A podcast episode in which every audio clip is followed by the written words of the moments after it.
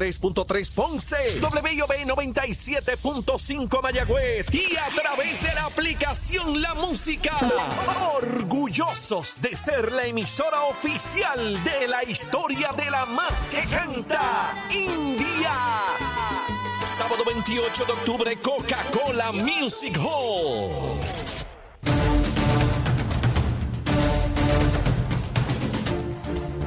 Comenzamos nuestra segunda hora aquí en Nación Z Nacional, mis amigos, a través de Z93, la emisora nacional de la salsa, la aplicación La Música y nuestra página de Facebook de Nación Z. Y ya está aquí Gabriel Rodríguez Aguiló, viene a quemar el cañaveral bien duro, pero ante los titulares con Emanuel Pacheco.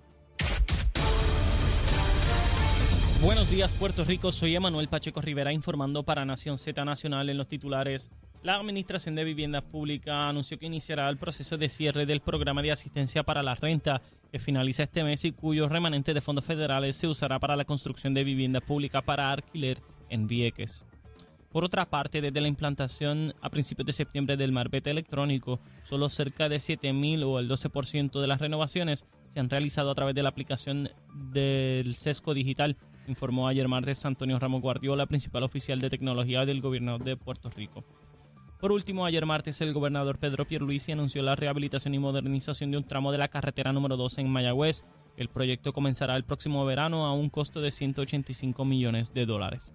Hasta aquí los titulares, les informó Emanuel Pacheco Rivera. Yo les espero en mi próxima intervención aquí en Nación Z Nacional, que usted sintoniza a través de la emisora nacional de la salsa Z93. Estás con Nación Z Nacional por el Habla Música y Z93.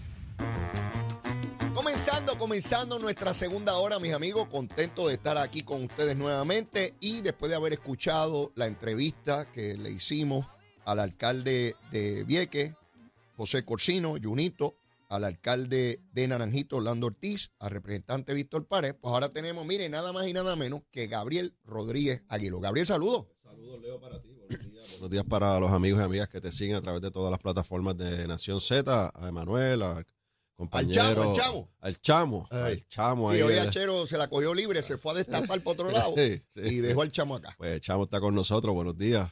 Achero, en cualquier parte de Puerto Rico que se Sí, encuentre. donde está está bien. Yo- Eso yo- te lo aseguro yo. yo Te lo aseguro. Espero que esa segunda opinión sea positiva. y aquí estamos como de costumbre todos los miércoles. Mira, todo en orden ayer, Ciales. Sí, todo en orden, gracias a Dios, todo está bien. Ya la temperatura está bajando un poco, gracias a Dios. Oye, eso vi esta mañana cuando verifiqué, ¿verdad? Eh, Los anticipos que se hacen de posibilidad de temperatura durante el día, en ninguno llegaba a 90 grados. No, no, Tú sabes que estábamos por allá arriba y por la noche estaba bajando bastante ya también. Esperamos que eso continúe, ¿verdad? Para salir de esta ola de Sí, sí, calor Tan pronto octubre se acerca, y, de comienza a la, y bajar. de la folloneta de los aire acondicionados. Exacto, ya nadie habla de eso, parece, se, acabó Vamos a esa. ver. ¿Verdad que te dije que era una Sí, folloneta? sí, sí. Tres semanas y se acabó. Una dura un poquito más. una un poquito dura más y una menos, pero después a la gente después ni se acuerda de que hablábamos de calor hace un tiempo atrás. Sí, así es esto. Este, Gabriel, hoy la comisionada residente Jennifer González anuncia su candidatura a la gobernación de Puerto Rico, retando al gobernador. Yo he estado haciendo un ejercicio ya por, unos cuantos días, ayer comencé, entrevistando a líderes de- de- del PNP, senadores, representantes, alcaldes, a ver por dónde andan las cosas, porque yo, contrario a ti, que estás por todo Puerto Rico, que tienes la oportunidad personalmente de verdad hablar con, con el liderato, yo no, yo estoy acá en San Juan y, y pues los puedo llamar y eso, pero al aire, en vivo, para que me digan con quién están y por qué. Todos con Pedro Pierluisi, pero esas entrevistas de los alcaldes particularmente, de la manera tan dramática que el alcalde de Naranjito y Vieques señalan que están con Pedro Pierluisi, cuando yo le pregunto por qué, te detallan obra específica única y ambos dicen que ningún gobernador había hecho tanto por sus municipios. El alcalde de Vieques nos dio una cantidad de obras y el de Naranjito también. Y, y yo les tuve que cortar porque si no nos quedamos aquí hablando de la obra nada más. Este, eh, la primera pregunta, porque siempre la voy a hacer, Gabriel, ¿con quién tú estás? Con Pedro Pierluisi. Con Ajá. Pedro ¿Y por Pierluisi. qué?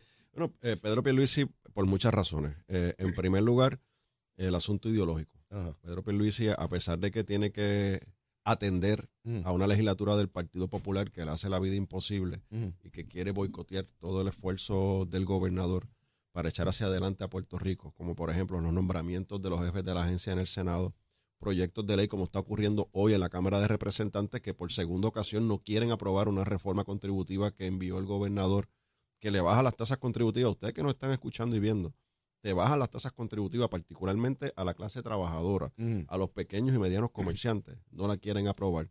A pesar de que tiene que lidiar con eso, que tiene que lidiar con, eh, con un gobierno en quiebra que lo está sacando de la quiebra, con una Junta de Supervisión Fiscal, que eso, eso ocupa mucho espacio, más los problemas del día a día que tiene que atender un gobernador, Sí. eh, no se ha apartado del asunto ideológico. Se ha mantenido eh, constantemente en este cuatrenio, más que en cualquier otro, atendiendo el tema de la estadidad para Puerto Rico. Sus viajes a Washington, eh, sus relaciones en Washington, logró que el 100% de los demócratas en, la- en el Congreso anterior votaran a favor Mm. del proyecto para solucionar el problema de estatus en Puerto Rico, que está constantemente ahora en el Senado buscando las alternativas y, y convenciendo a los senadores para que se pueda aprobar ese, ese proyecto en el Senado, que ha logrado una reorganización y reestructuración de nuestro partido a más de dos años de unas elecciones. Mm. 78 municipios reorganizados, que ha dado una instrucción directa a nuestro partido y en este caso reconozco al compañero José Aponte Hernández que ha estado por todo Puerto Rico con misión estadista, orientando, capacitando, reclutando a, a buenos estadistas. Esa es la entrega de toda la vida de José Aponte. Sí, yo toda y, una y así vida. se lo reconocemos. toda una vida. lo- y es muy valioso lo- la aportación que Y está cuando, haciendo. y cuando no llega nadie del liderato a un rincón de Puerto Rico que se reúnen para discutir esta idea, José Aponte va a llegar Ponte ahí. llega y llega a capacitar y a reclutar, porque eso es muy importante, la parte de reclutar, porque, Sí. porque las voces siguen Claro. multiplicándose. Y todo ese esfuerzo lo, lo ha, lo ha logrado Pedro Pilici como gobernador. Oye, eh, no es casualidad, Leo, que en este momento histórico de la política, Sí, que es bien difícil mover las masas para lo que sea, sí, sí. Es bien difícil, porque Ujú. para las protestas van todo el mundo, sí. sí. es para, para adelantar Mm. eh, una causa, en este caso la de la estadidad y la de nuestro partido. El gobernador Pedro Pierluisi, con, con su trabajo, con su forma de planificar, que a veces uno tiene unas diferencias con él, ¿verdad? Porque uno, uno- quiere ser más agresivo y Ujú. él es más, más pausado en ciertas cosas, en ciertas cosas. Ha logrado, por ejemplo, dos asambleas extraordinarias del. Partido No Progresista con dos coliseos a capacidad, uno con cerca de, de 7 mil personas, casi 8 mil, y el otro con más de 10 mil acá en el Roberto Clemente.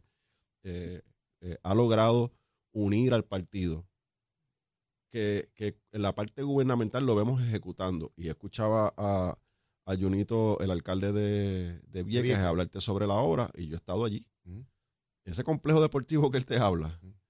Yo lo vi eh, cuando fui Dice la que- primera que vez. más de 20 años, eso escondido allí en Eh, hierba. eh, estaba allí, así mismo. Mm. Es una estructura enorme en el centro, en cemento, y parece un fuerte, y todo lleno de, de ¿verdad? Perdido de maleza. Y, el- y, y luego fuimos con el gobernador en, otro, en otra visita, el gobernador se comprometió y ya está ejecutando un, un- un plan importante de, de recuperar esa área recreativa deportiva que le va a traer desarrollo económico Sí. a, a- a Vieques. Y lo del CDT ni te cuento, porque yo estuve allí, fuimos allí, se puso la primera piedra y a los cuatro días ya estaban por un casi un 30% de la Eh, eh, demolición. ya el- se- ya acabó la demolición y ya están empezando Eh, proceso ahora de en octubre construcción. comienza. En más de 80 millones. En, en Naguabo lo mismo, un CDT que estaba allí abandonado, ya se comenzó el proceso, porque Pedro Pierluisi lo logró, lo mismo que, que- que está ocurriendo en todo Puerto Rico. Y hay una obra que él ha hablado aquí contigo que no se ve, que es la obra que está en acueductos alcantarillados. Son Mm. cerca de 4 mil millones. Importante que algún día puedas traer a, a Doriel Pagan para que te explique de esa obra, que está en las represas, está en, los, en las plantas de tratamiento, en las Mm. plantas de agua potable, en las tuberías, en las líneas, en los sanitarios. Es más de 4 mil millones en Bueno, todo el Puerto alcalde Rico. de, de Naranjito me explica de una planta de estas para el pueblo de Naranjito que tiene un grave problema en cuanto al agua se refiere, cuando hay problemas en, en las plantas que, que le suplen. Y que ya está en diseño. Y que eso, ese fue el primer proyecto que él le pidió a Pedro Y- y, lo mismo está ocurriendo en- entre Camuy y Quebradilla, que es un problema histórico. De, de- de agua potable que se está resolviendo con una inversión multimillonaria en la planta que le suple agua potable a esos municipios. O sea, hay una obra por todo Puerto Rico y los alcaldes, los 78 alcaldes hoy en Puerto Rico y alcaldesas, eh, eh, el embate que, que sufrieron de la Junta de Supervisión Fiscal. Con el recorte a la remesa, con el recorte a, a los, a los pareos que hacía el gobierno estatal, fueron subsanados por una iniciativa del gobernador Pedro Pierluisi, 150 millones de dólares a los municipios para mantenerlos eh, ¿verdad? con unas eh, finanzas estables para que puedan dar servicio a nosotros, la población, porque somos los que recibimos servicio a los municipios. Eh, todo eso lo ha logrado el gobernador, o sea, honestamente no hay razón por qué retar al gobernador Pedro Pierluisi que no sea un asunto personal, ¿verdad? Una aspiración personal y uno pues uno lo respeta, ¿verdad? Cada, cada, cada ser humano tiene su aspiración. Y tiene su derecho, la ley lo establece. Y, toma, y toma sus determinaciones. Pero cuando tú miras el proceder de Pedro Pierluisi, cuando tú lo miras en la parte, te lo describí en la parte ideológica, en la parte política como presidente del partido y en la parte de ejecución como gobernador, no hay una razón por la cual retar al gobernador. Esa es la realidad.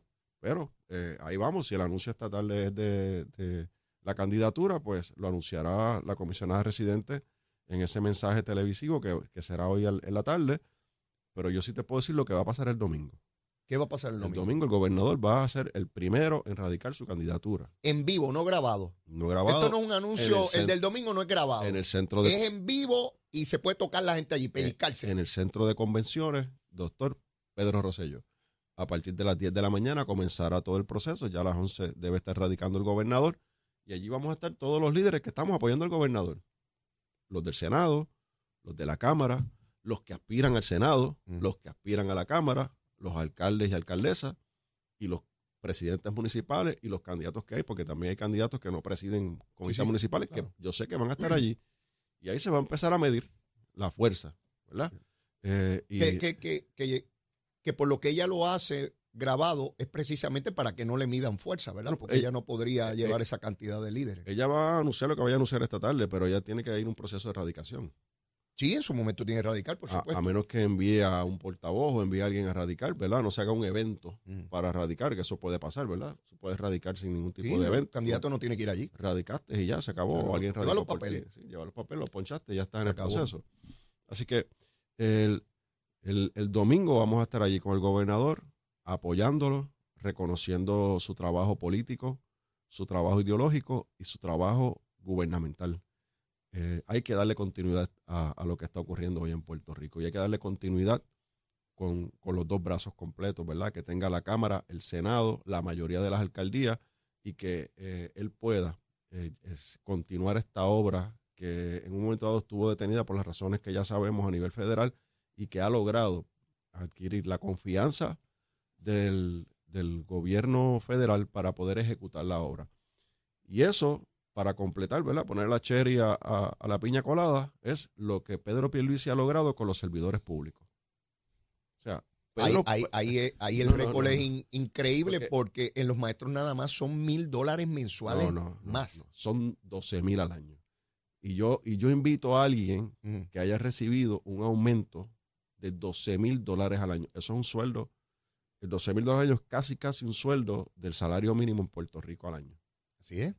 Y el gobernador le dio 12 mil dólares, para que nos entiendan, 12 mil pesos. A cada maestro. A cada maestro en Puerto Rico. Eso le cambia la vida a los maestros. Sin duda. a cualquiera que reciba 12 mil dólares más. Eso le cambia la vida a los maestros. Eh, el gobernador llegó al gobierno diciendo que le iba a hacer justicia a los empleados de, corrección, mm. a los custodios. Estaban mal pagos, mm. mal pagos. Y los custodios están igual de presos que, lo, que los que están presos allí, que los reos, porque están custodiándolo. Mañana, tarde y noche están allí en la cárcel. Le hizo justicia salarial. El gobernador le dijo a los bomberos, le voy a hacer justicia salarial. Hoy los bomberos recibieron un aumento, están sobre 2.500 eh, dólares, 2.300 dólares el sueldo base de un bombero. Antes eran 1.400, 1.500 dólares. O sea, eh, eso es lo que ha logrado Pedro Pierluisi y, y, sin decirte unos cuantos, ¿verdad? El plan de clasificación y retribución. Mm entre otras cosas. Así que el gobernador ha atendido, ¿verdad? Ha cumplido sus compromisos y ha atendido a los servidores públicos, no a todos de un cantazo, porque no, o sea, está en un proceso de salir de la quiebra del gobierno de Puerto Rico y no podemos caer nuevamente en las prácticas que nos llevaron a la quiebra. Sin duda. Pero lo ha hecho responsablemente y ha logrado adelantar lo que es la justicia a los servidores públicos. Y hay otra que no se habla, pero yo la veo constantemente. ¿Cuál es? Cada vez que vamos a los municipios, a los pueblos con el gobernador y sin el gobernador.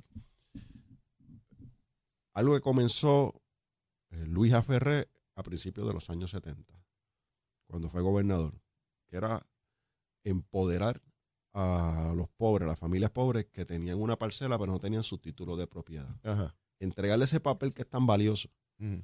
que ese terreno es tuyo y que lo puedes her- heredar, que puedes ir al banco, que puedes hacer lo que tú quieras con ese terreno porque es tuyo, no es del gobierno. Ajá. El gobernador ha entregado miles de títulos de propiedad en este cuatrenio, miles de títulos de propiedad en, este gobierno. O sea, lo que comenzó Luis Aferre en un momento que es, que es la justicia social, el gobernador Pedro Pierluisi lo ha continuado en esta en este tramo de, de nuestra generación. Y eso yo lo veo, o sea, yo lo veo por todo Puerto Rico. Mira, la semana pasada, esta semana, el, el, el lunes, Mm. el lunes yo entregué una casa de R3 Ah. a Doña Aida, allí en Barceloneta. Barceloneta. Una casa que fue destruida por el huracán María. Emocionante eso, ¿verdad? que, Cuando que- una persona- no, no, cuando me dijeron, mira, que el gobernador no puede ir, que no puede ir este el secretario, yo voy encantado de la vida. Porque imagínate. Sí, sí. Y uno poder entregar una residencia Sí, a una persona de la tercera edad que vio cómo se destruyó su casa, que por seis años estuvo fuera de su casa y entregarle la llave de esa casa. Sí, que como yo la llamo, son son- de último modelo, son de último modelo. Esas son de las gratificaciones que uno se lleva siempre del proceso político. Y eso lo está haciendo Pedro Pierluisi y la administración del, del PNP. O Eh, sea, yo- cuando, ¿por cuando- qué lo, pero por la pregunta es, ¿por qué lo vamos a retar? Sí, sí, esa es la. Yo debo suponer que al- algo argumentará la comisionada en ese mensaje para poder justificar la primaria, ¿verdad? Porque algo tiene que explicar Y ahora, sobre y eso. ahora pues debe comenzar, ¿verdad? Una- si anuncia lo de la que va a pasar la gobernación, pues entonces comenzará a presentarle a- primero a la base de nuestro partido, porque hablan de Puerto Rico. a los que no, votan. a los que en votan la en primaria, primaria. son los PNP, porque los Sí. populares tienen lo suyo. Exacto.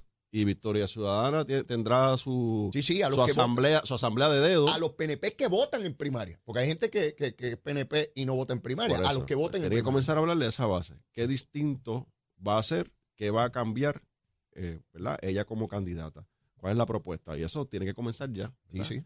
Y falta mucho tiempo. Falta mucho tiempo hasta La, junio. la última administración que se identifica, y me atrevo a asegurar que hay un gran consenso en cuanto a eso, podrá haber diferencias entre si fue bueno o no, pero, eh, ¿verdad? O los financiamientos, todo ese tipo de cosas que algunos comentan. Pero la última vez que hubo un gran desarrollo económico, social y de infraestructura en Puerto Rico, de obra importante, obra, obra medular para el desarrollo económico, fue en la década de los 90 Ujú. cuando hubo un gobierno de ocho años que pudo darle continuidad a, a la obra que se estableció. De allá para acá no ha habido ningún gobernador que haya revalidado y eso ha, ha tornado en un tanteo y error de administraciones donde nunca se logra estabilizar No nada. hay paralización. Porque, oye, cuando, cuando en el 2000 ganó Sila María Calderón. Que hubo el cambio de gobierno, Querían implosionar obras.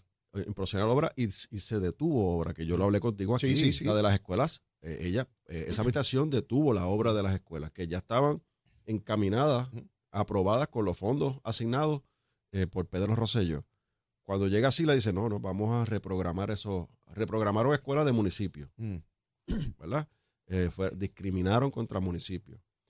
Eh, paralizaron la- los diseños para cambiarlos para, para supuestamente economizar dinero y le quitaron los aire acondicionados, le quitaron los pisos, le quitaron los, los gimnasios, le quitaron eh, toda esa, esa, ese- esa transformación que, que tenían las escuelas que Pedro Rosselló dejó en- encaminada para economizarse dinero supuestamente. Mira los problemas que tenemos hoy, ¿verdad? Eh, eh, y, y eso no puede, no puede ocurrir nuevamente, Leo. Y, y en las próximas elecciones, a los amigos y amigas del PNP que, me- que nos escuchan y sé que te siguen, eh, está en juego muchas cosas. O sea, en las próximas elecciones se va a determinar por lo menos tres plazas del Tribunal Supremo Que de Puerto Rico, Que determinan la mayoría de que va a ser la mayoría. Y, y vamos a, a figurar que por una primaria, por una división del PNP, pierde el PNP. Y que por más que hablen del junte, no va a ser el junte. Vamos a ponerle que en el peor de los casos llega una pesadilla, gane el Partido Popular. ¿Qué va a ocurrir? Bueno, lo primero que van a hacer con Cámara y Senado, van a, nombrar los dos jueces que ya pueden nombrar y van a comenzar a apoderarse del Tribunal Supremo en Puerto Rico y van a comenzar a llevar pleitos y a radicar legislación y vendrán las controversias de los tribunales que van a terminar ¿dónde? En el Tribunal Supremo. El Tribunal Supremo de aquel entonces le detenía la obra a Rosselló a cada momento. La Ruta 66, el superacueducto, eh, eh, eh, Todo. eso era todo, todo. Llevaban cualquier cosa para detenerle la Y eso obra a nivel de obra y a nivel ideológico van a hacer lo propio. lo primero que van a hacer, una vez tengan todo cuadrado a nivel del Tribunal eh, Supremo, ¿qué va a hacer? Eliminar la política pública sobre la igualdad para Puerto Rico, porque eso es una ley. La van a derogar y podemos pelear, podemos pataletear, podemos ir al tribunal. A los abogados nos van a volver a colegiar en un colegio de independentistas. Todas esas cosas van a pasar y van a querer cambiar toda la jurisprudencia que ha tenido el Tribunal Supremo en contra de la estadidad y en contra del desarrollo económico para borrar la huella del PNP de un gobierno que está ejecutando. Mis amigos y mis amigas, eso es lo que está en juego. Eh, tiene que explicar mucho la comisionada de por qué pone todo eso en juego. Tenemos que ir a una pausa y luego de la misma viene la recomendación de almuerzo. ¿Qué traerá, ¿Qué traerá Gabriel de almuerzo hoy a través de Z93? Llévatela, chamo.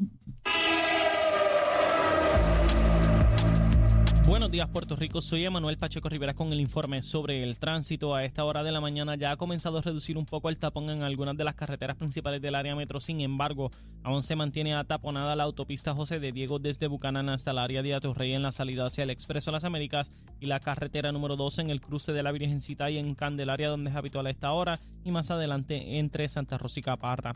Por otra parte, la 165 entre Cataño y Guaynabo en la intersección con la PR22 así como la PR5, la 167 y la 199 en Bayamón y la 176, 177 y la 199 en Cupey.